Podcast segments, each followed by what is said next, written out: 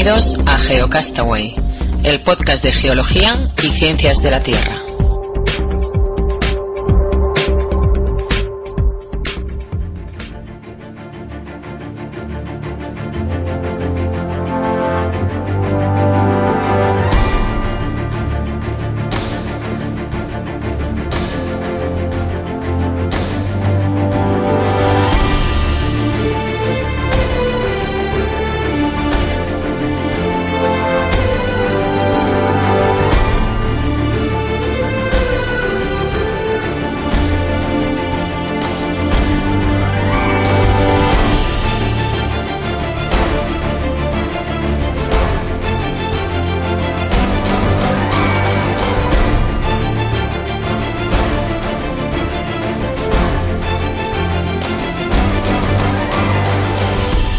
Amigos, eh, estamos eh, en otro programa más. Hoy vamos a, hablar sobre una noticia que está saliendo mucho en los medios de comunicación, que es el inminente cambio de polaridad del Sol.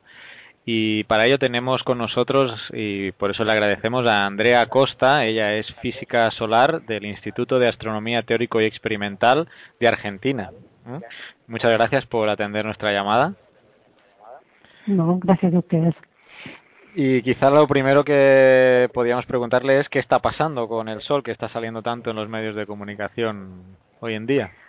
Bueno, mire, la, eh, en realidad el cambio de polaridad está asociado al cambio del número de manchas, al menos fenomenológicamente. El Sol tiene un ciclo en donde eh, el número de manchas aumenta, vuelve digamos, disminuye, vuelve a aumentar, y ese ciclo tiene 11 años. Y eh, está asociado al campo magnético del Sol. O sea, el, campo magnético del Sol se, se, se alimenta, es como si uno tuviera un dínamo, un dínamo un dínamo de una bicicleta, por ejemplo. Uno sabe que si uno tiene un circuito cerrado que gira eh, en un campo magnético eh, uno tiene una corriente. Bueno, acá pasa al revés, uno tiene una corriente y se genera un campo magnético. Y eh, el efecto, digamos, es bastante complicado de, explicar, pero este, uno, digamos, para hacerse una representación del problema, eh, digamos, uno sabe, uno, fenomenológicamente, lo que se hace es contar el número de manchas, el crecimiento del número de manchas su decrecimiento y su vuelta a crecer, y eso ocurre cada 11 años. Esto es algo que ocurre además hace miles de millones de años. ¿En qué afecta el campo magnético a la Tierra? Digamos que el, magnetismo es algo muy diferente a la gravedad, ¿no? Entonces uno sabe, porque eso lo digo porque muchas veces me han preguntado si los planetas se van a salir de sus órbitas. y bueno, eh, una cosa es la gravedad, digamos, lo que, lo que sostiene al sistema solar funcionando, a los planetas alrededor de sus estrellas y a todo el sistema en sí, es la gravedad. Ahora, los campos, eh, el hecho de que haya campos magnéticos tiene que ver con el hecho de que las estrellas además son plasmas. Y ese es otro tipo de fuerza bastante diferente. El magnetismo puede afectar, si es que afecta, ahora vamos a ver, a los circuitos electrónicos o al sistema interconectado de la red eléctrica, pero no en cualquier lugar tampoco, sino en los sistemas electrónicos que que a veces, digamos, uno tiene los satélites que andan girando alrededor de la Tierra. Eh, porque lo que sucede también es que la Tierra tiene un campo magnético que hace de escudo a este a estas a, este a estas partículas cargadas que a veces a, a, lo que es el viento solar. O sea, el viento de solar son radiación, partículas cargadas que vienen del, del, Sol en direcciones, digamos, en todas las direcciones, y que en particular la Tierra está en el, digamos, en el paso de este viento solar. Ahora, esta, esta, este viento solar existe, existió siempre, digamos, y eh, tiene una actividad más o menos cíclica cada 11 años. Y eh, pero de todas maneras eso no nos afecta tan directamente porque el campo de la Tierra, que es un campo magnético, no sabe lo, que modifica las brújulas, ¿no? Este, tiene justamente qué es, es el campo magnético de la Tierra. ¿no? El hecho de que una brújula apunte hacia el norte tiene que ver con el hecho de que la Tierra tiene también un campo magnético. Entonces, este campo magnético de la Tierra hace de escudo a esas partículas cargadas. Bajo ciertas configuraciones particulares, eventualmente puede ser que estas partículas cargadas ingresen a la Tierra. Y eso ustedes, no sé, conocerán lo que son las auroras. Las auroras boreales. claro, en general estas partículas entran, porque las partículas cargadas no, no, no pueden eh, llegar directamente a la Tierra, sino que lo hacen a lo largo de las, del campo magnético, que el campo magnético ingresa, digamos, y egresa por los polos. Entonces, cuando estas partículas eh, eh, ingresan a la Tierra, llegan a, digamos, a la atmósfera terrestre a través de los polos y se generan estas auroras, que son fenómenos muy bonitos. Este, ahora, cuando, en actividades de máximo solar, eh, tenemos como mayor número de fenómenos de ese, de ese tipo eh, si, bueno, a veces cuando las tormentas magnéticas son muy intensas, que eso tampoco es, predecible, pero uno lo que sí sabe es que en épocas de máximo hay mayor cantidad, eventualmente eh, puede afectar a los circuitos electrónicos de los satélites, incluso más abajo puede afectar a la red eléctrica interconectada. Digamos, para dar un ejemplo, eh, realmente no recuerdo bien el, año, pero en, en Quebec este, afectó fuertemente a la red eléctrica y que cayó por unas horas, digamos, ¿no? Para, para dar un ejemplo. Pero no es que nos va, esto nos afecta de una manera directa muy, muy importante, ¿no?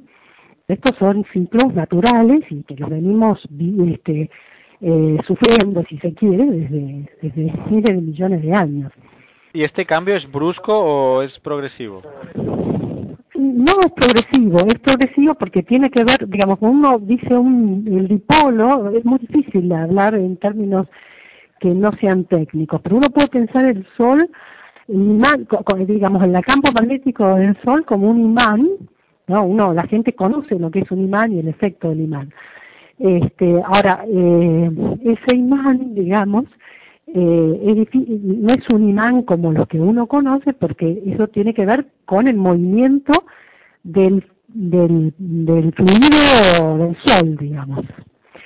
Y, este, y ese fluido a veces cambia de dirección y, y, y no solo digamos cuando o sea tiene uno lo puede pensar como un imán vertical pero como, como el Sol tiene lo que se llama una rotación diferencial, por ejemplo, el, fluido en, el ecuador del Sol es más rápido que en los polos, entonces eso genera además como una este, como un imán en la dirección horizontal. Y esto, bueno, hay como un, y, la sucesión de estos efectos hace que eh, cambia la polaridad del dipolo del Sol. Es difícil de, de, explicar, pero uno no, el, campo este, del Sol no es localizado. Entonces, este, eh, eh, es, digamos, eso tiene que ver con este ritmo de aparición y desaparición de las manchas. Y que se cumple cada 11 años, nos decía, ¿no? Que se cumple más o menos, en realidad todo esto es estadístico, porque, por ejemplo, se esperaba que el máximo solar fuera en el 2010, después se corrió al 2011, al 2012, este, y bueno, y ahora estamos saliendo. Y es, eh, digamos, el... Y a pesar... En, general, el proceso, digamos, de aumento del, del, número de manchas es más rápido que el de disminución. No, comentaba que a pesar de que es un fenómeno cíclico, ¿no? Que sucede cada aproximadamente 11 años y, y desde que prácticamente nació el Sol, es un tema que da para la pseudociencia, ¿no? De que se va a acabar el mundo, que se van a arruinar todos los sistemas electrónicos. No sé si. No, bueno, por eso hay que hay que relativizar muchísimo eso, porque de hecho no es la experiencia que tenemos, ¿no es cierto? Nosotros sabemos que en, en realidad lo que lo que sí uno puede decir es que ahora somos más dependientes tecnológicamente, mucho más que lo que éramos hace, hace qué sé yo, 100 años, hace un siglo.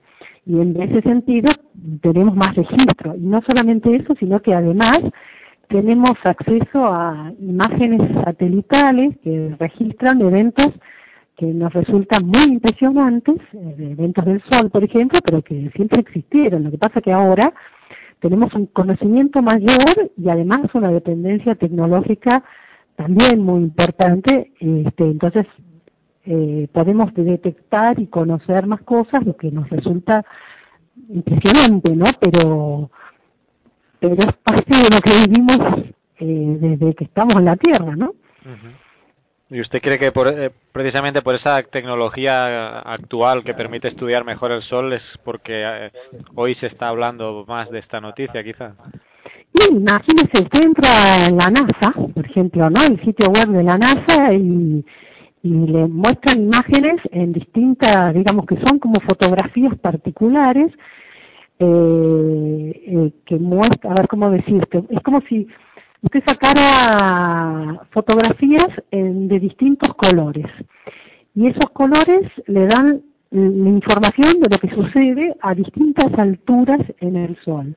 La parte más superficial, que se llama la corona del Sol, eh, es muy impresionante los eventos que uno ve. Uno ve inyecciones de masa, este, eh, uno ve filamentos que se que, digamos, que una fenomenología muy estructurada magnéticamente que tiene una dinámica eh, mucho más notable de lo que uno podría ver simplemente, digamos, si uno mira al sol, ¿no? Mirando al sol con anteojos para que no le afecte la radiación, pero uno tiene la idea de que el sol es algo que siempre es igual, que no le pasa nada, y eso tiene que ver con que un, porque el hecho de que nosotros registramos la luz visible, pero no esta luz eh, con la que se sacan las fotografías satelitales, ¿no? Que justamente lo que hacen es detectar lo que pasa en la superficie, en la parte más superficial del Sol, lo que uno diría en la corona del Sol. Entonces, por un lado es eso, uno ve cosas que antes no veía justamente porque tiene acceso a, a una tecnología mucho más avanzada. Y por otro lado, el hecho de que tecnológicamente seamos dependientes nos afecta este, eh, más directamente, en el sentido de que, bueno, las comunicaciones se ven afectadas por, justamente tenemos satélites de comunicaciones que nos interrelacionan todo el planeta. Bueno, eso a veces afecta, es afectado por por, este, por partículas que vienen, que afectan los circuitos electrónicos. A veces afectan la navegación aérea, en fin. No, le iba a preguntar a nivel de trabajo cómo ustedes desde el instituto van a van a seguir ¿no? este proceso en concreto del cambio de polaridad y en general ya que también usted es física solar, ¿cómo, cómo es eh, más o menos su, su línea de trabajo? No, es parte, digamos, eh, hay mucha gente que trabaja en dínamo solar, este, es decir, gente que hace, por ejemplo, simulaciones numéricas y, y, digamos, cómo se mide eh, el éxito que uno tiene en, en, cuanto al estudio que está haciendo, en, eh, se, se, mide si puede reproducir la fenomenología, por ejemplo, el ciclo de 11 años, las manchas, ¿no? Entonces, este, uno trabaja con computadoras y, hace, digamos, la, la, las cuentas o la, la simulación y, bueno, y puede reproducir numéricamente el fenómeno. Si es así, bueno, tiene puede entender mejor qué es lo que está sucediendo.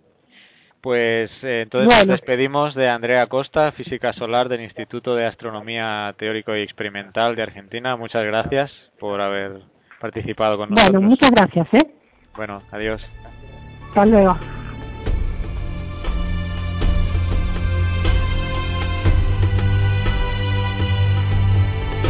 Envíanos tus comentarios, preguntas o sugerencias a geocastaway.gmail.com.